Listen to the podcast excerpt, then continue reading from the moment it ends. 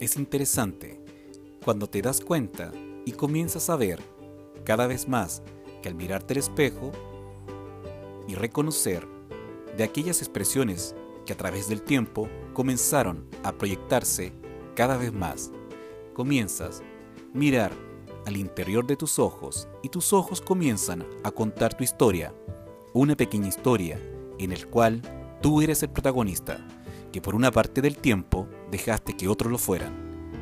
Comenzaste a revisar, admirar, sentir y descubrir el tiempo en el que hoy estás viviendo.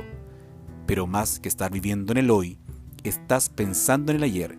Es tiempo que tu mente y tu corazón se sincronicen y comiencen a ver el verdadero hoy en el despertar que hoy hay en ti. Todo es cosa que te pongas a mirar y observar claramente que es lo que sí quieres y hasta donde sí quieres llegar.